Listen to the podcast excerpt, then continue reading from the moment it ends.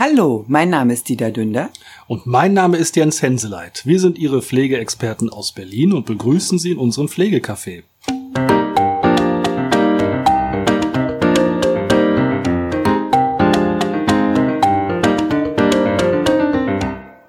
Hallo. Hallo und herzlich willkommen. Schön, dass Sie wieder zugeschaltet haben. Da sind wir wieder. Ja, zwei Wochen sind rum, wie schnell auch die Zeit vergeht.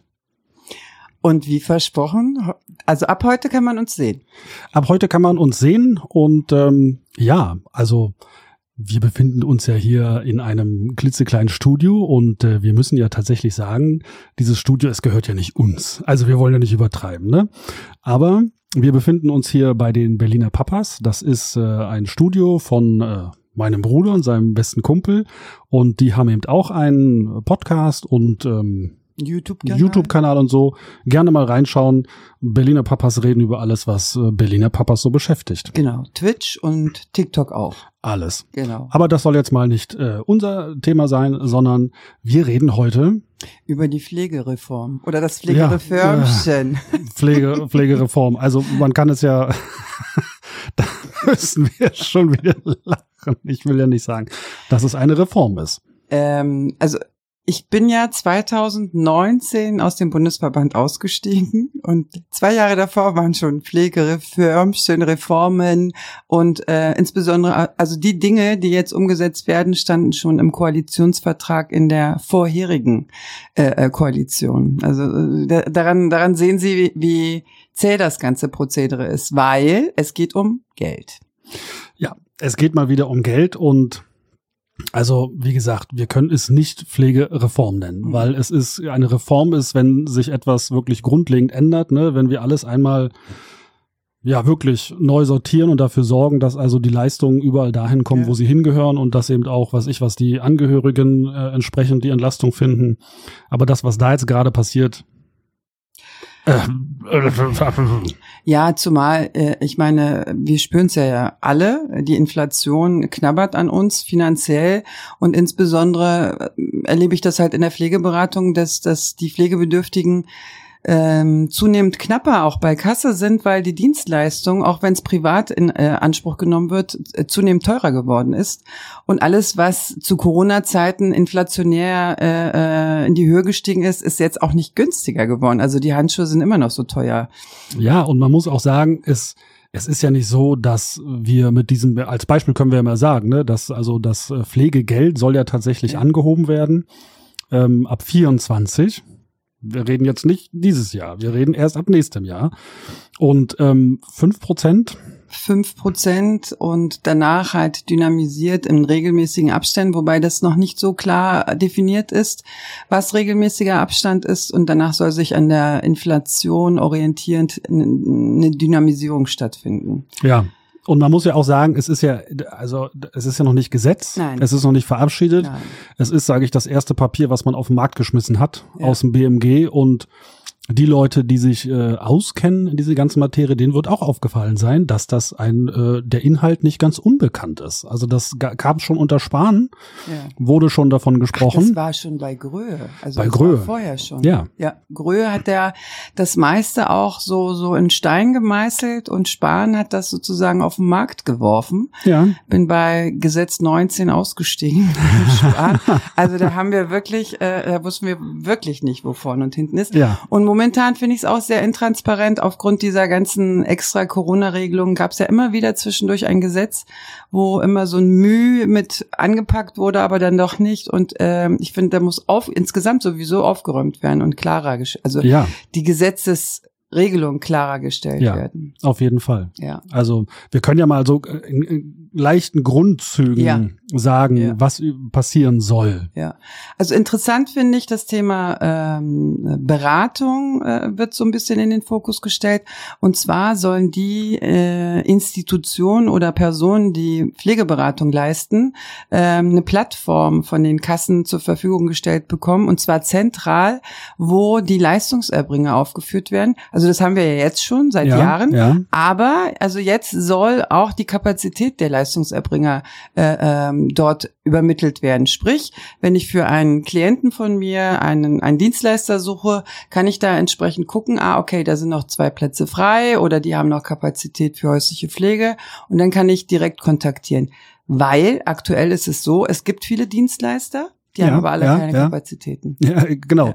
Das ist das Grundproblem, dass es eben ganz viel gibt, aber ähm, die Kapazitäten total ausgelastet sind, ergo Personalmangel. Was ich in diesem Zusammenhang ganz spannend finde, da steht ja drinne auch, dass eben auch die Beratungsstellen, also die, die Pflegestützpunkte und so weiter, benannt werden sollen in einem eigenen Register und die sollen ja auch darauf zugreifen können. Und was ich dann wirklich spannend finde, dass man explizit auch ausgewiesen hat, dass die Anbieter und die Angebote zu Pflegekursen Yeah. Also häusliche Schulungen und Gruppenpflegekurse mit aufgenommen werden sollen. Und das finde ich spannend, weil es zeigt nämlich in meinen Augen ganz klar, wo die Reise hingeht. Alle wissen mittlerweile, ohne die Angehörigen yeah. geht gar nichts mehr. Und das ist die Zukunft. Und da wird jetzt eben, ja, ich sag mal, schon gesehen, dass das irgendwie gestärkt wird wenn, also ich sage es ja immer wieder, die pflegenden Angehörigen ist der größte Pflegedienst. Ja. Also wenn die der billigste auch und der billigste und der leider noch nicht wertgeschätzt. Naja, wobei wer, wer schätzt Ach, wertschätzen noch, wertschätzen. das Hallo. Ja auch nicht in der professionellen Pflege. Bitte übertreib nicht. Äh, ja, da, ja, na, ich ich nicht, ich hole nicht aus, ist okay, ich hole nicht aus. Aber ähm, wir müssen die Pflege, pflegenden Angehörigen äh, pushen ja. finanziell pushen und äh, ähm, ja, müssen wir auf jeden Fall. Ja. Da klingelt schon wieder das Telefon, sollte man es hören, wir lassen das einfach klingeln. Genau, also da äh, sollen die fliegenden Angehörigen gestärkt werden und da in dem Zuge auch äh, das Thema Verhinderungspflege. Ja, ja, Verhinderungspflege. Da ist nämlich auch ein großer Punkt, die Verhinderungspflege. Da ähm, also es wird ja schon lange gefordert, so ein Entlastungsbudget. Ja. Das wird es nicht geben, sondern ne, es wird ja, also es soll, wir müssen ja mal vorsichtig sein, es soll, es, es ist noch nichts ja, entschieden, ganz vorsichtig. Ja. ja, es soll das Ganze in einen Topf, also Kurzzeitpflege und Verhinderungspflege soll zusammen in einen Topf geschmissen werden, ein gemeinsames Budget. 3.386 Euro soll es betragen. Und das ist eben ähm, ja dann zur Verfügung für beides. Jetzt ist es ja relativ kompliziert alles, ne? Das muss eben. man ja auch ganz klar sagen. Also, also eben man Kurzzeitpflege und ja. Verhinderungspflege differenziert darstellen kann, weil bei dem einen acht Wochen, bei dem anderen sechs Wochen, da geht das. Und das haben sie jetzt vereinheitlicht, also sprich für Verhinderungs- und Kurzzeitpflege acht Wochen ja. Anspruch die gleiche Summe. Und ähm, da bin ich aber gespannt, weil Verhinderungspflege ja an Privatpersonen geht, haben sie das immer so ein bisschen schwerer gestaltet. Ich glaube nicht, dass das so vereinfacht irgendwie auf den Markt gebracht wird. Mal sehen, nee, das glaube ich auch nicht. Ja. Zumal ja auch tatsächlich, was sehr total spannend ist, es soll nicht mehr beantragt werden müssen. Und also Nachtigall, ich höre dir trapsen, dass, ob das funktioniert, dass man das dann einfach so in Anspruch nehmen kann, das ist wage ich zu bezweifeln. Es ist gut gedacht. Es ja. spart eine Menge Arbeit, weil es ist, muss man ja auch sagen, die meisten Angehörigen raffen das nicht, warum man das überhaupt beantragen soll. Ja. Ich ganz ehrlich, ich verstehe es ja. auch. Es ist mir unbegreiflich, weil es ja auch, man kann es ja auch im Nachhinein in Anspruch nehmen. Wenn jemand krank wird, weiß ich das nicht vorher. Genau. Da muss ich es rückwirkend beantragen und so ein Gedöns.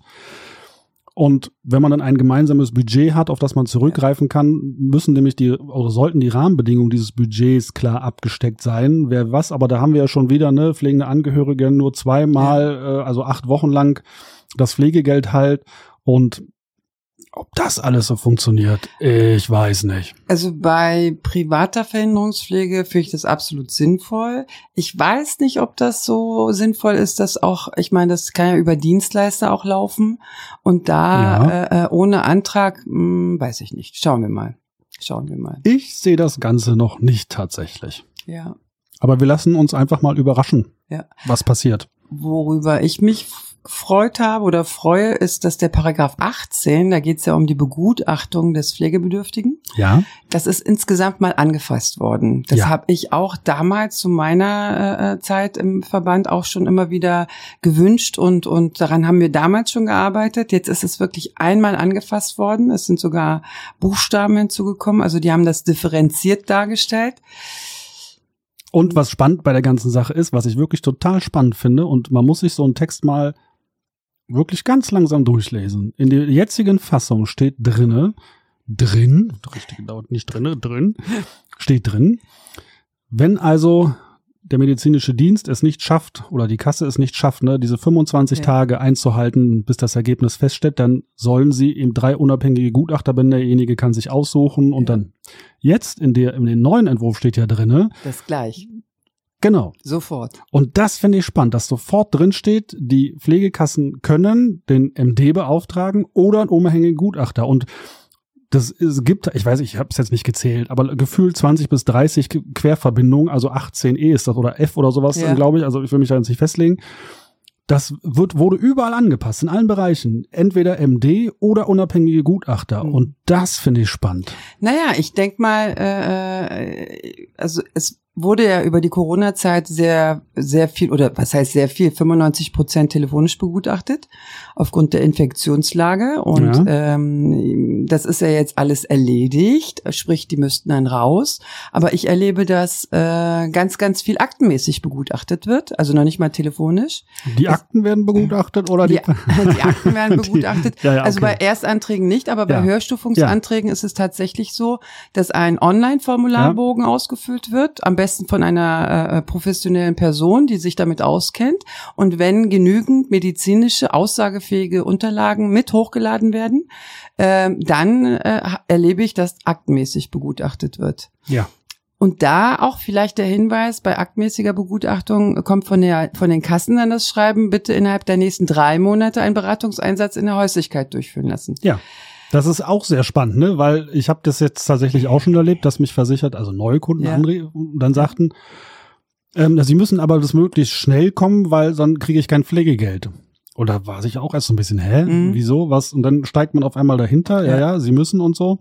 Wäre ja auch mal schön, wenn man dann die Leistungserbringer des 37.3 darüber ja. informiert, ne? Ja. Dass das, also, naja. Also ich wünsche mir, dass noch eine Differenzierung, also ich kann es nachvollziehen. Ich finde es auch okay, dass man äh, aktenmäßig begutachtet, äh, ähm, wenn es nachvollziehbar und sinnvoll gemacht wird, ja. ja.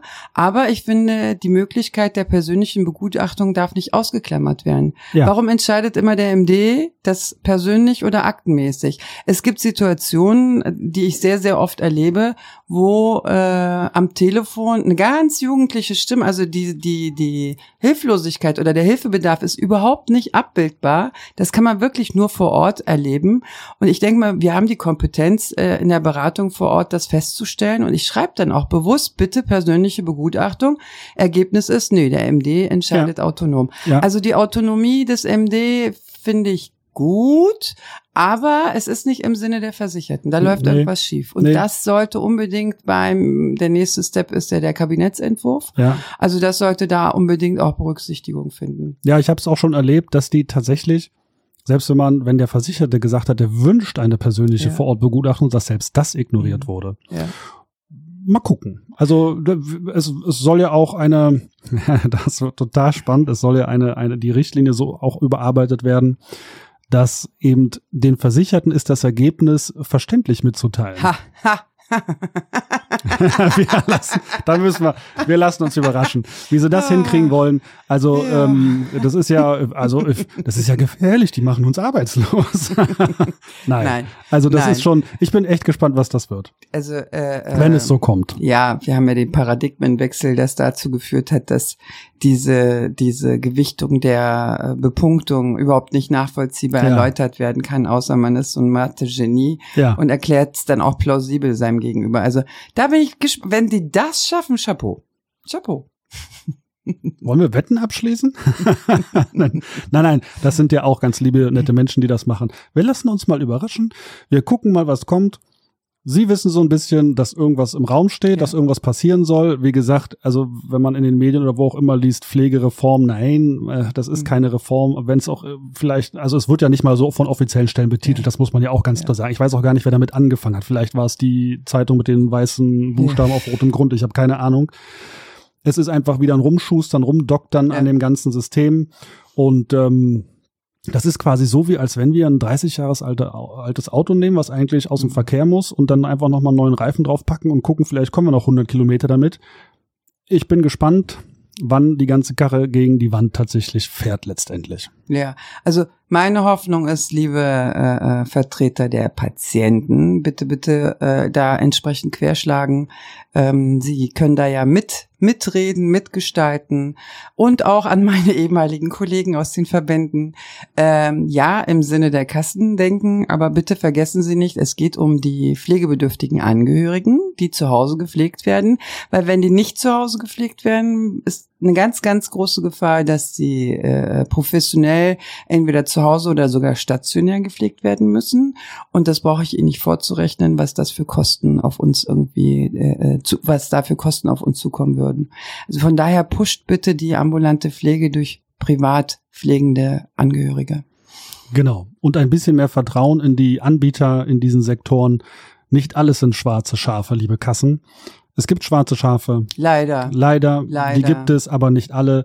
Und wir sind gespannt. Wir sehen uns in zwei Wochen wieder. Ja. Wir hören uns in zwei Wochen ja. wieder. Und ähm, ja.